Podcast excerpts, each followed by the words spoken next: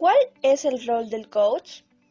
El principal rol del coach es promover la reflexión en su cliente por medio de la escucha empática, las preguntas poderosas, haciendo despejo al coach, utilizando parafraseo y reformulaciones, etc., para que éste encuentre nuevas alternativas y posibilidades que le ayuden a mejorar sus acciones y en consecuencia sus resultados.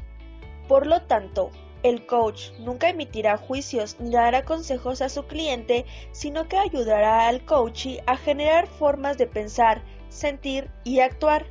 Con este cambio de observador, el cliente amplía el abanico de posibilidades y genera nuevas acciones a realizar.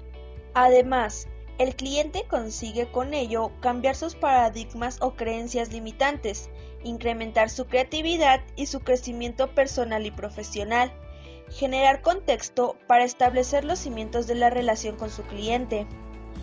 De este modo, el coach debe transmitir claridad sobre lo que el cliente puede esperar o no de las sesiones.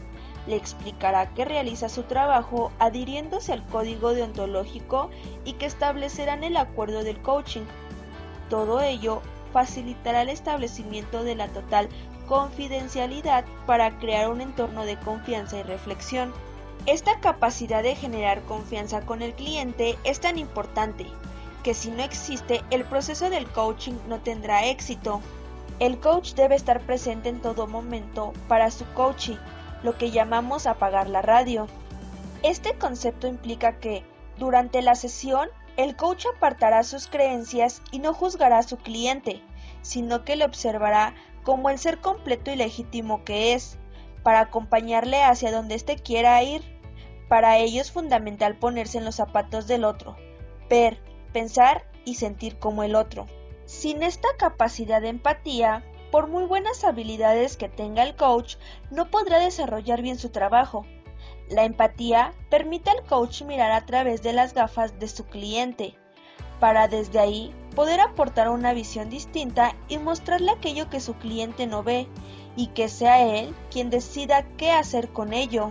El coach Pregunta para comprender a su coachee e indagar en su mundo para destacar sus creencias limitantes y hacerle ver que esas creencias no son realidad.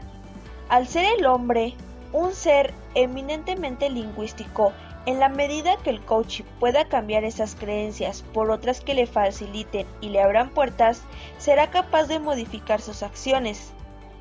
En coaching ontológico decimos que el lenguaje genera realidad, no podemos nombrar lo que no conocemos, por ello trabajamos con distinciones. Utilizamos las palabras que usa el cliente con una determinada interpretación y se las mostramos desde otra perspectiva, con otro matiz, que le llevan a la reflexión y le hagan cambiar las gafas por las que miran al mundo. Cambio de observador. A esto le llamamos crear conciencia del observador de la realidad que está haciendo el coaching inculcando en él la idea que es importante aceptar la realidad y ser consciente de que está en sus manos hacer para cambiar sus circunstancias y por lo tanto parte de su entorno. Esta conciencia genera nuevos aprendizajes en el cliente que le empoderan para poder conseguir su objetivo. Por último, el coach debe ser capaz de generar responsabilidad en el coaching, de modo que éste tome las riendas de su destino y de los pasos necesarios para hacer cosas diferentes y tener resultados extraordinarios. Como decimos en coaching ontológico, a través de nuestros pensamientos y de las conversaciones que mantenemos con nosotros mismos y con nuestro entorno, somos capaces de generar otras realidades que nos acerquen a nuestro objetivo y en definitiva nos hagan ser un poquito más felices.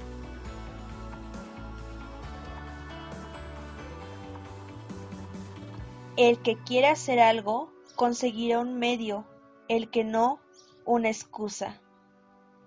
Steve Hawking